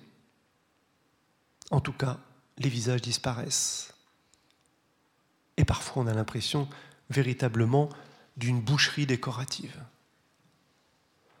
Diane Meyer, elle aussi, brode, et elle a une idée extraordinaire. Elle va dire, moi je ne vais pas broder des petites choses, je vais broder sur une photographie en prenant un carré de pixels. C'est-à-dire qu'elle va venir sur des photographies argentiques, mais elle va introduire le pixel par la main. Donc vous voyez que les lignes de couleur sont harmonisées avec l'image d'origine, mais elle va comme matérialiser ce qui est censé disparaître, faire apparaître de la matière dans les photographies de famille. Et là aussi, vous le voyez, il y a quelque chose de presque traumatique, comme si on devait faire disparaître les visages. Tout ça sont des photographies qu'elle a, qui viennent pardon, de ses archives familiales, et elle les brode, elle les efface et en même temps elle fait voir. C'est comme si le grain avait éclaté et que la mémoire ne pouvait plus accéder à ce temps des images. Ces images qui nous rappellent une époque qui est révolue, heureuse ou malheureuse, mais on a défocalisé, la matière a remplacé la substance photosensible, il n'y a plus que l'imagination qui peut présider à l'analyse et à la description des images. Un homme Maurizio Anzeri, lui aussi, s'est illustré dans la manufacture photographique. C'est même devenu une véritable star aujourd'hui. Il va lui aussi rechercher des photographies anciennes. Il va se mettre à broder pratiquement comme un designer textile des visages là où il y en avait, là où il y avait un visage. Il va en redessiner des éléments décoratifs. Le succès dans le monde de la mode est absolument incroyable. C'est une grande efficacité, un grand graphisme on pourrait discuter de la sensibilité des genres, mais il ne projette pas du tout le côté, euh, je dirais, euh, torturé, euh, cette espèce de, réflexion sur le geste féminin à travers l'histoire des stéréotypes, etc. Il est plutôt dans une espèce de, geste élégant et, et, décoratif. Et d'ailleurs, on a pu lui reprocher à un moment donné, il se défend d'avoir une attitude nostalgique. Il dit au contraire que son travail permet de faire revivre. Hein, Je ne suis pas un nostalgique, dit-il. Et c'est vrai que le résultat est assez surprenant, extrêmement élégant. Je ne l'ai pas dit, mais tout ce que nous voyons, ce sont des œuvres uniques, puisque tous ces travaux ne peuvent pas être reproduits. Donc on a changé totalement d'économie et de valeur. On parlait de la transformation des valeurs tout à l'heure. Tout ce que nous voyons aujourd'hui est une modification de valeur. On parle plus de reproductibilité, on parle plus de multiples, on parle plus de prise de vue, on parle plus de précision, on parle plus d'objectivité. On est dans un autre monde purement photographique, mais au-delà des images.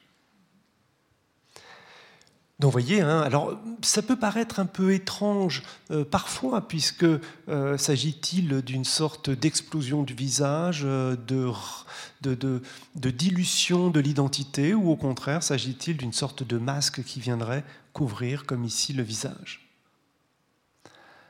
Revenons à une femme, Julie Cockburn, on la voit beaucoup aujourd'hui dans les ventes.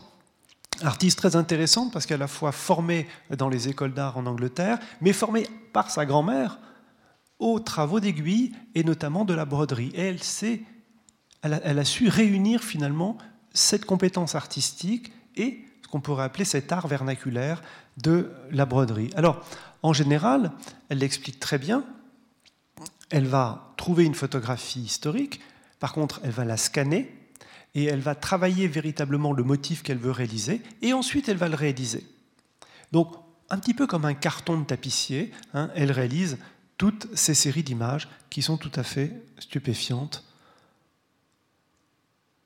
et dont on peut dire qu'elles ont une valeur esthétique, voire peut-être pour certains décorative.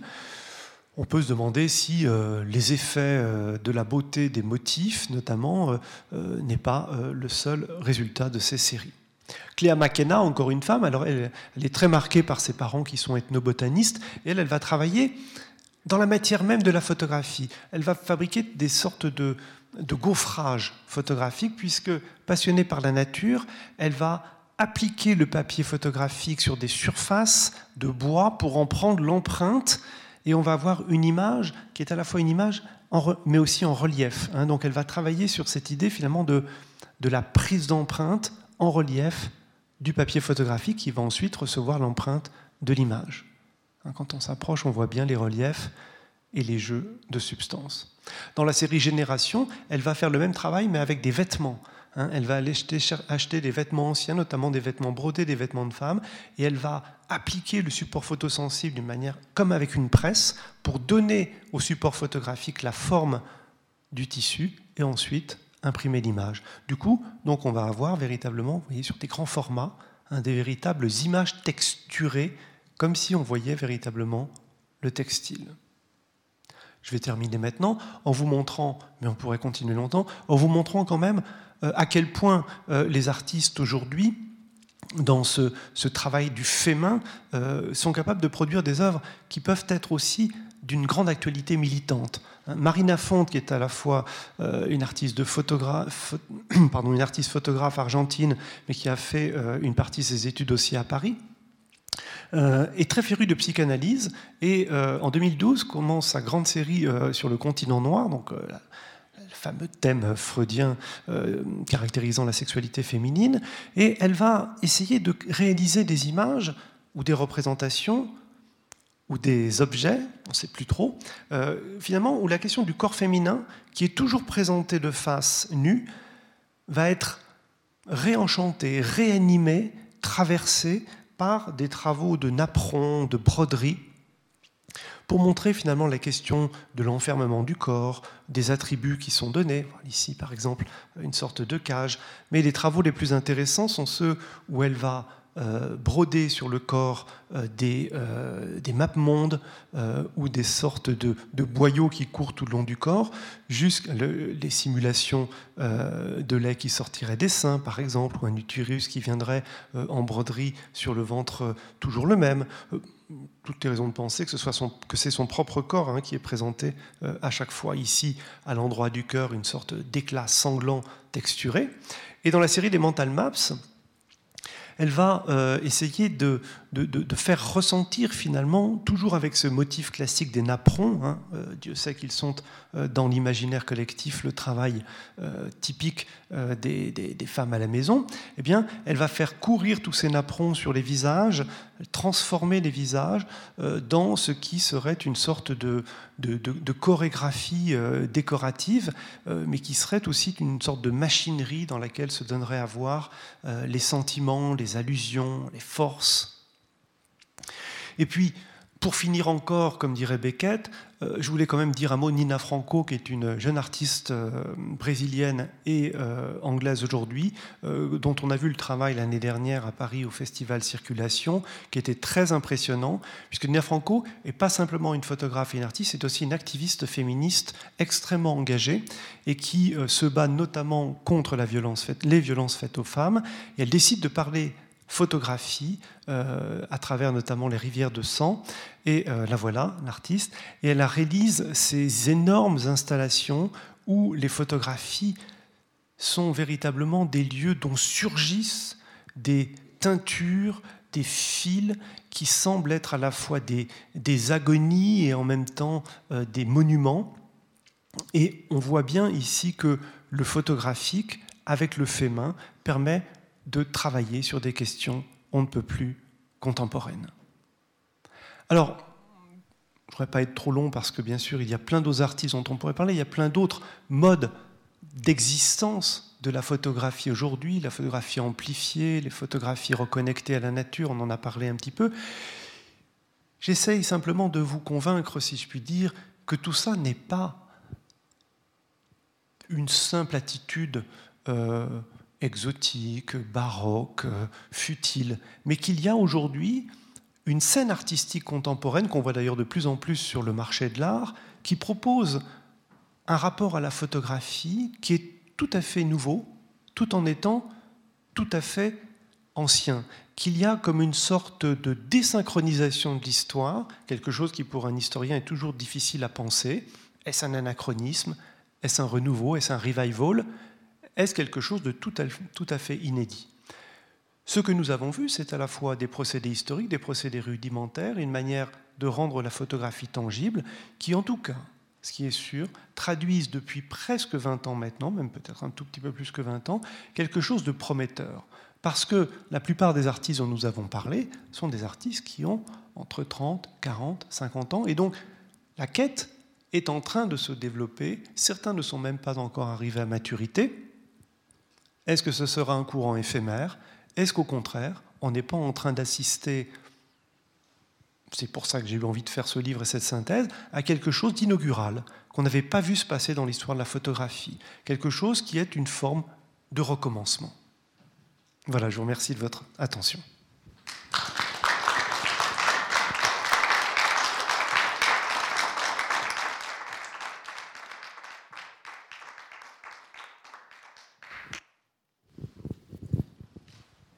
Merci beaucoup. Ça marche? Oui. Merci beaucoup, Monsieur Poivert, de ce survol passionnant de ce que je me permettrais de dire là, en tout cas pour moi, et je pense pour euh, les, vos auditeurs, la, face cachée de la photographie. Et merci de nous avoir présenté ça. Euh, maintenant, je vais passer la parole à, à vous pour les questions. Qui se lance le premier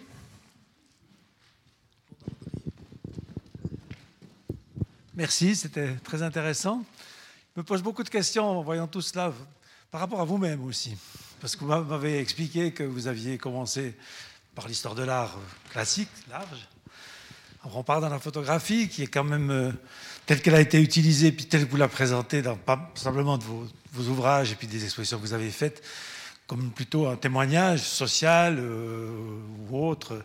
donc on vient vers la réalité ce que la photographie a pu apporter par rapport à, la peinture. On sort de la peinture abstraite. Puis là, vous, repartez comme si votre voyage vous reconduisait euh, à vos premières amours, c'est-à-dire euh, à, l'histoire de l'art euh, en général. Alors, comment vous vivez ça? Est-ce que c'est deux choses différentes? Vous, arrivez à diverger ou c'est une évolution? Alors j'avais une double réponse. Euh, la première, c'est que moi-même, je me suis posé beaucoup de questions parce qu'effectivement, euh, mes premiers travaux, euh, et notamment ma, thèse de doctorat, étaient consacrés au pictorialisme, c'est-à-dire justement à ce courant très important en Europe et dans le monde entier d'ailleurs, qui consistait à faire de la photographie un art du dessin, et, et, donc à mixer les procédés, à travailler beaucoup sur les procédés pigmentaires, à faire intervenir la main. Donc d'une certaine manière, on pourrait presque s'amuser en disant est-ce qu'à 100 ans de différence, un siècle de différence, 1900-2000, est-ce qu'il n'y a pas presque un cycle, indépendamment de moi et de mes intérêts, mais un cycle qui serait d'une photographie qui essaye de retremper son métier dans la matière, les procédés, la, question plasticienne? Est-ce que finalement il n'y a pas ça? Ça, ça c'est une première réponse et on verra, mais en tout cas, j'ai eu l'impression de, de venir sur un territoire qui m'était familier. Alors, entendons-nous bien, je ne suis pas allé traquer des symptômes, ils sont extrêmement apparents. Hein. donc, je traduis aussi quelque chose. Et puis, la deuxième réponse, euh, c'est que je suis un, historien de la photographie euh, tout terrain. Toute la photographie m'intéresse. Euh, dans sa grande diversité, vous l'avez souligné, monsieur, tout à l'heure, j'ai beaucoup travaillé sur le photojournalisme. On ne peut pas faire plus réaliste que le travail du reporter de guerre. Euh, j'ai travaillé beaucoup sur le surréalisme. On ne peut pas faire euh, mieux dans l'échappée au-delà du réel de la photographie. Euh, donc, je dirais que pour moi, la photographie, elle se conjugue au pluriel de toute façon. Ça dépend ce qu'on en fait. Hein. Souvent, on dit, ben voilà, c'est comme le stylo et la littérature. Vous pouvez faire des essais, vous pouvez faire du journalisme, vous pouvez faire de, des nouvelles, vous pouvez faire tout ce que vous voulez. après, cette diversité-là, moi, le défi que je, me suis donné plus ou moins consciemment il y a quelques années, c'est que je ne voulais pas m'enfermer. Euh, tout m'intéresse, et c'est vrai que la question du régime de vérité de la photographie de presse, par exemple, est pour moi passionnante. Euh, l'attestation du réel que propose la photographie, euh, c'est quand même quelque chose d'étonnant parce que, comme je, j'y reviens souvent, mais la photographie a été naturalisée très tôt très tôt, on vous a dit la photographie, c'est la réalité et c'est un phénomène naturel photosensible. Donc on enregistre la lumière, c'est enregistré, c'est le réel. Et culturellement, cette naturalisation, le fait que l'image soit naturelle, a cautionné la vérité de la photographie, alors qu'on sait tous que la photographie, dès ses débuts, elle ment. La mise en scène, l'utilisation de procédés, de photomontage, etc. On sait bien que la photographie est une question de point de vue. Donc ce qui me fascine aussi dans la photographie, c'est sa capacité à, conserver du crédit à nos yeux. alors qu'on est tous convaincus que beaucoup de choses déterminent une photographie. Qu'on a beau enregistrer la manière, les choses de la manière la plus simple, eh bien, il y a bah D'abord, ce n'est pas notre œil. Hein. D'abord, c'est une optique. Une optique, ça n'a rien à voir avec un œil. C'est corrigé, ça ne voit pas du tout de la même manière. Cette optique, elle va éclairer, elle va distendre, elle va produire. Mais c'est curieux qu'à chaque fois qu'on regarde une photographie, on est persuadé que personne ne regarde à notre place, alors qu'il y a un opérateur et qu'il y a une machine. Mais cette espèce de transparence, cette fausse évidence de la photographie est quelque chose qui est indépassable, le cinéma, ça ne nous fait pas ça. On va dans une salle, on regarde un film, on sait que c'est de la fiction, même quand c'est du documentaire, qu'il y a une industrie, qu'il y a de la technologie, qu'il y a des gens qui jouent, etc. Bon, euh, la littérature, n'en parlons pas. C'est vraiment quelque chose qui est construit dans le langage, et on pourrait continuer longtemps comme ça. La photographie, c'est le régime de l'évidence. Alors, ce qui est intéressant avec ceux qu'on est en train de regarder aujourd'hui, c'est qu'ils le savent très bien, mais que ce n'est pas du tout ce régime d'évidence-là qui les intéresse c'est au contraire quelque chose qui a à voir avec la plasticité, avec la possibilité d'utiliser les matériaux. Mais par contre, il n'oublie pas notre culture de la photographie. Quand euh, des artistes travaillent avec des photographies historiques, avec des procédés historiques, ils savent très bien qu'ils manipulent aussi un imaginaire. On l'a vu avec les photographies qui rejouent les procédés de photographie des Indiens, par exemple. Donc ce qui est très intéressant avec ces, ces modes de photographie contre-culturels, c'est qu'on a quelque chose qui se dégage de la fonction image, mais qui contient totalement l'histoire de l'imaginaire de la photographie. Et ça, c'est vraiment passionnant. Mais pour vous répondre encore, quand je me suis interrogé en voyant tout ça, est-ce que je vais travailler là-dessus Qu'est-ce que je vais en faire Et c'est devenu un peu ma marotte, hein, vous allez vous en rendre compte. J'ai écrit un texte historique et théorique là-dessus il, y a maintenant 3 ou 4 ans. C'est est-ce que la photographie est une image? Mais j'en suis pas sûr. J'en suis pas sûr. Qu'est-ce qu'une image? Une image, c'est une représentation dont on peut changer tous les supports. Une image, vous pouvez la mettre sur du plastique, sur du papier, sur du, tout ce que vous voulez. Elle va quand même vous raconter quelque chose. Vous mettez un portrait sur n'importe quel support, ça restera l'image de Monsieur X ou de Madame Y. Mais si vous faites de la photographie, ça ne peut exister que dans le régime technologique de, de la photographie. Une photographie, c'est avant tout un support photosensible qui a été traité de telle manière, à travers des, machines qui sont des machines photographiques, avec dans les mains expertes ou plus ou moins expertes de quelqu'un qui est formé ou qui connaît la photographie, c'est tout à fait différent. Souvent, je prends l'exemple de la gravure. Quand vous dites, ben, je m'intéresse à la gravure, on ne vous dit pas quelles images? Non, tout de suite, je m'intéresse à la gravure. Ça va être l'histoire des techniques de la gravure. Quelle est ta technique? Quel est ton procédé? Comment tu travailles? Et quand vous dites, bah, je fais de la photo, ah bon, montre, tu fais quoi comme photo? C'est curieux quand même. Hein. ça ne viendrait pas à l'idée de quelqu'un qui fait de la gravure de dire, ma gravure, mon art de la gravure est déterminé par les images que je produis. Beaucoup de photographes ne produisent pas d'images, on en voit beaucoup aujourd'hui. Ils produisent des... Euh, alors ça peut être des, choses abstraites, mais ça peut être des structures, ça peut être des interventions, ça peut être des performances. Je dis souvent, finalement, la photographie, c'est aussi quelque chose de très social. On peut dans, lors d'un workshop euh, avec euh, des publics tout à fait différents, faire de la photographie ensemble, mais ce n'est pas le résultat qui compte. On a fait de la photographie, exactement comme on a fait du sport. Hein, l'important, c'est de participer d'une certaine manière. La photographie, c'est un fait anthropologique. Et ce fait anthropologique produit des fois des images. Il a surtout produit des images. Mais les images se perdent, les images se dissolvent, on ne les comprend plus. D'où l'intérêt, par exemple, de certains artistes que nous avons convoqués ce soir, d'aller réactiver la fonction image, mais dans les grandes installations de Diane Killet, on ne sait pas qui est sur les images. C'est pas ça qui compte. C'est la charge émotionnelle que véhicule la photographie, cette espèce d'impalpable affect qui est dans la photographie. Eh bien, cet affect, il est réaffecté. Hein, je dis souvent, il y a des lieux désaffectés, il y a des yeux, des, yeux, c'est joli, des, des, des, yeux, des lieux, pas, réaffectés. Des yeux réaffectés, c'est joli aussi. Mais euh, oui, il y a de l'affect dans la photographie. Quand on va chercher une photographie d'une famille qu'on ne connaît pas et qu'on la regarde, eh bien tout de suite l'imaginaire se met en place. Cette puissance d'affect peut être attribuée à un travail artistique lié à la mémoire, mais pas simplement, lié à des des tas de, facteurs. Donc, ce dont je me rends compte aujourd'hui, c'est que La révolution numérique, elle a probablement une vertu fondamentale. Elle a dispensé la photographie de faire des images. Avec tous nos appareils, nous faisons des images. Avec un appareil photographique, je fais de la photographie. C'est tout à fait différent. Je rentre dans un processus, dans une culture, dans une photophilie. C'est tout à fait différent. C'est même assez amusant parce que lorsque dans les années 1850, la photographie arrive et est totalement divulguée, ceux qui font la tête, ceux qui sont ruinés, c'est qui? C'est les graveurs de reproduction. Le boulot de la reproduction, c'est foutu. On peut faire de la reproduction directement. Par contre, c'est la naissance, la renaissance incroyable de la gravure originale. Les graveurs, ils ont pu à reproduire, ils vont s'éclater, ils vont commencer à triturer leurs trucs, ils vont inventer, ils vont projeter de l'imaginaire sur la plaque à graver.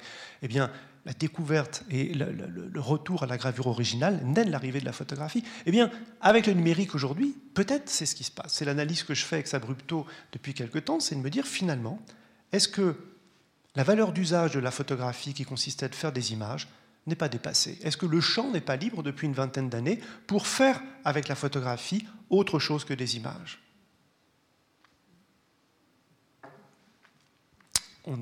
Quand même parti dans une drôle d'histoire.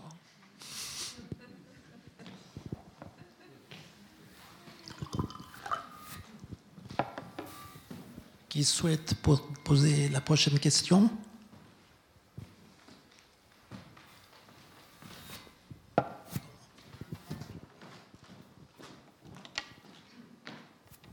Merci. Je ne suis pas connaisseur, vous allez le comprendre sûrement, mais en improvisant, il me semble que vous venez de parler de gravure. Quand on fait de la gravure, on est obligé de maîtriser un système. Ce n'est pas nécessaire pour faire de la photo. Je le sais, j'ai fait de la photo. J'ai dû trouver un bouton. Puis finalement, si je fais de la photo, je n'ai pas besoin de savoir comment ça se passe. Pour la gravure, je dois le savoir. Autrement, dans, une autre direction, euh, est-ce qu'il n'y a pas peut-être dans, ce que vous observez une sorte de rapport avec justement la présence de la photo numérique qui est tellement monstrueusement répandue qu'elle dissout à peu près tout et que peut-être, je ne sais pas trop, il faut aller retrouver quelque chose plutôt que cette sorte de vague qui noie. D'autre part, la photo fixe un moment. Est-ce que ce n'est pas logique qu'on finisse par euh, appliquer ce principe à lui-même? Ce qui serait, sauf erreur, à peu près ce que font les gens dont vous nous parlez. Merci remarques. Alors, euh, je rebondis sur euh, l'idée de finalement d'une logique de distinction, c'est-à-dire qu'on aurait des artistes aujourd'hui qui s'intéressent à la photo, mais qui ne veulent pas être dans le standard. C'est tout à fait ce que je décris, effectivement, une logique de distinction, faire autre chose que cela. Pour revenir à la gravure, je vous suis tout à fait. Euh, on peut faire de la photographie d'un coup, on ne peut pas faire de la gravure d'un coup. Mais quand on fait de la photographie d'un coup, on fait des images. On ne fait pas de la photographie. C'est tout à fait différent. Et puis après, cette idée, cette métaphore finalement de, quelque chose qui serait euh, une façon de réfléchir la photographie en tant qu'acte d'arrêt, euh, ça serait assez beau de considérer effectivement que peut-être tous ces artistes euh, mettent la photographie à l'arrêt du temps. et il y aurait alors peut-être quelque chose d'un peu plus funèbre, je m'en excuse, mais qui serait une sorte de récit un peu... Tout ce qu'on aurait vu, ce serait un peu des fantômes de la photographie, finalement, quelque chose qui, qui serait, euh, qui serait une sorte de, de, présence à travers les procédés, à travers euh, la matérialité, la tangibilité, une sorte de présence, mais euh, où il y aurait toujours quelque chose d'un peu, peu mortifère dans cette affaire. D'ailleurs, parfois c'est très beau, mais c'est aussi toujours très violent, c'est assez curieux. alors ça peut être un peu décoratif. Je parlais avec, avec un ami récemment de, de beaucoup d'autres procédés et artistes, il regardait tout ça, quelqu'un qui n'était pas du tout dans, nos domaines, et, à un moment donné, il me regarde et me dit, mais ton corpus, là, c'est le concours l'épine de la photographie. Et j'ai trouvé ça génial comme remarque. Je dis, mais oui, c'est un peu comme le concours l'épine, c'est-à-dire on a plein d'inventions qui servent à rien, qui sont autant finalement de futurs orphelins. Et après, je me suis rappelé que les expositions préférées de Marcel Duchamp, c'était quand même d'aller au concours Lépine.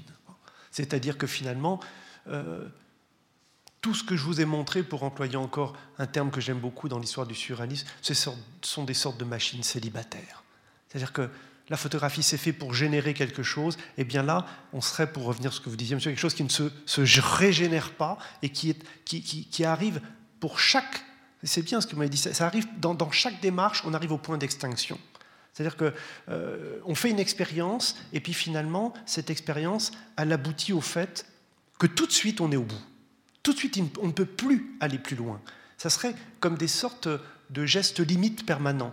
Et, d'ailleurs, on peut se demander hein, si certains de ces artistes vont continuer, ou peut-être beaucoup sont ce qu'on appelle aujourd'hui des visual artistes, donc ils font plein de choses différentes, mais quand ils saisissent de la photographie, c'est comme s'ils l'essoraient jusqu'au bout, vraiment. Et Mustapha Azerwal, que j'aime beaucoup, qui touche à beaucoup de procédés, euh, quand il vient au workshop, la première chose qu'il fait, euh, il m'a fait faire de la gomme bichromatée, des trucs que je pensais jamais y arriver. Il me dit, mais il n'y a rien de plus simple. Il désacralise tous les procédés, puis il dit, vous savez, moi je ne m'intéresse pas du tout aux images. Donc on, fait des manipulations, on fait des, on fait des choses, on fait des choses, on fait des morphogénèses, on fait des choses qui naissent comme ça avec la matérialité des papiers. Et en même temps, on ne fait rien d'autre que de la photographie. Et c'est ça qui est paradoxal. On ne fait pas d'image, on ne fait rien d'autre que de la photographie. Donc moi, il y a... Alors c'est sûr que quand euh, je commence... Euh, si après je fais des cours avec ce bouquin, ce que je n'ai pas encore vraiment fait, si vous commencez un, cours auprès des étudiants dans un amphithéâtre bondé en commençant en disant la photographie n'est pas une image, vous avez deux, deux solutions. Soit tout le monde s'en va, soit tout le monde dit bon, on va voir comment ça tient son affaire. Mais je crois que, oui, j'aurais tendance à dire, ça me sort du crâne comme ça, mais si la photographie n'est pas une image, elle peut en garder l'apparence. Donc peut-être qu'on voit encore des apparences d'image, mais on est dans la photographie. Et euh, ça n'empêche qu'il y ait encore du photoreportage, que Guillaume Herbeau soit un type génial qui continue à faire des documentaires dans, dans les zones euh, géographiques troublées de notre monde. Ça n'empêche pas, c'est ça qui est intéressant, si vous voulez. Vous commenciez en, évoquant une, une, notion qui m'est chère, parce que pendant des années, enfin au bout d'une quinzaine d'années, vingtaine d'années d'histoire de la photographie, à un moment donné, je me suis dit, mais, mais c'est quoi la photographie? C'est cette vieille question, est-ce que c'est un art, est-ce que c'est une industrie, etc. Et comme vous le rappeliez, je ne m'arrêtais pas de rencontrer des gens qui me disaient ah, la photographie c'est pas bien, c'est pas ceci, c'est pas cela, puis d'autres disaient la photographie c'est génial. On l'aime ou on la déteste, la photographie, on est pour ou on est contre. Je lui dis ce qui est marrant, c'est que finalement, anthropologiquement, la photographie c'est une cause. C'est une cause. On a l'impression qu'on est toujours en train de la défendre, de la mettre en avant parce qu'elle est fragile, parce que voilà. Donc, et si c'est une cause, eh bien, elle n'est pas exclusive des autres. C'est-à-dire qu'il peut y avoir une cause photographique, il peut y avoir une cause documentaire, il peut y avoir plein de causes comme ça. Donc, moi, je suis comme vous, je suis un peu perplexe. C'est pour ça que je fais ce livre, qui est une sorte d'état de, de, des lieux, qui va être très riche d'un point de vue iconographique. Mais que sommes-nous en train de vivre? En tout cas, ce qui était intéressant dans ce, défi euh, d'une histoire au présent, euh, c'est de prendre une option sur le futur en disant on, on, verra bien ce que ça va donner. Mais en tout cas, c'est massif, c'est pas anecdotique. Et euh, l'idée, c'est que derrière ces symptômes, il y a peut-être effectivement un autre chapitre de l'histoire de la photographie qui s'écrit. C'est un petit peu ça l'idée. Mes réponses sont longues, je suis désolé.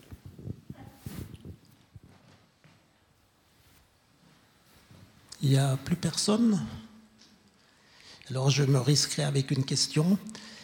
Euh, les artistes que vous avez présentés donnent l'impression de s'éloigner de la tare fondamentale de la photographie, qui est la reproduction. Et souvent, on n'a pas considéré la photographie comme un art avec un art majuscule, parce qu'il y avait le problème de la reproduction. Est-ce que ces artistes ne seront pas vraiment maintenant les, les véritables photographes oui, ça c'est vrai que c'était un argument qu'on mettait souvent en avant hein, euh, sur la question du statut artistique en disant bon non, on ne peut pas être un art puisque c'est reproductible. Alors après, bien sûr, il y a eu le biais des arts du multiple. Hein. On parlait de la gravure, on peut parler de la sculpture, de la fonte, ce sont des arts du multiple, les stampes ce sont des arts du multiple. Donc on s'est un petit peu rassuré avec cette histoire-là. Mais je l'ai dit peut-être un peu trop rapidement tout à l'heure, mais oui, c'est ça qui est très important et c'est pour ça aussi que le marché de l'art est en train de s'emparer de tous ces artistes. Ce sont des pièces uniques. Ce sont des pièces uniques. Ça veut dire qu'aujourd'hui, vous pouvez rentrer dans une galerie de photographie ou d'art contemporain en disant je vais acheter une œuvre photographique et il n'y en aura pas une deuxième pareille. Alors, si on est un peu amateur de photographie et de tirage traditionnel, on sait qu'un tirage n'est jamais totalement le même qu'un autre. Enfin bon, là, ce qui est sûr, c'est qu'on a des pièces uniques. Donc on rentre dans le marché de l'art avec en levant cette hypothèque du multiple. Et ça, je crois qu'on le vérifie aujourd'hui euh, à Paris Photo ou dans d'autres euh, foires euh, ici ou là. L'œuvre unique est devenue vraiment un argument de vente pour la photographie artistique, ça c'est clair.